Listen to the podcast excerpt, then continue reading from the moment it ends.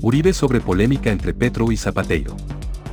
Además, agregó que las Fuerzas Armadas protegen por igual a los de una y otra orientación política, cada integrante arriesga vida y familia, no son deliberantes, pero tienen todo el derecho a defender su honor. Álvaro Uribe, expresidente de Colombia, se refirió a la polémica que se desató tras las declaraciones del comandante Eduardo Zapateiro en contra del candidato presidencial Gustavo Petro. Las Fuerzas Armadas, las de más extenso proceder democrático y republicano en América Latina, tienen todo el derecho de defender su honor frente a la narrativa politiquera que se ha creado en contra, narrativa que finalmente perjudica la seguridad y la libertad del ciudadano, indicó Uribe.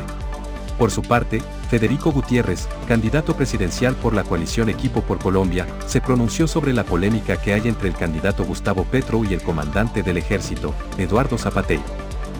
A mí sí me impresiona que indigne más un trino de un militar, que las decenas de policías y soldados que han sido asesinados en la última semana, indicó Gutiérrez.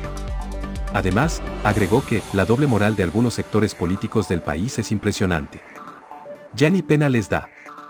Apoyo a nuestras fuerzas militares.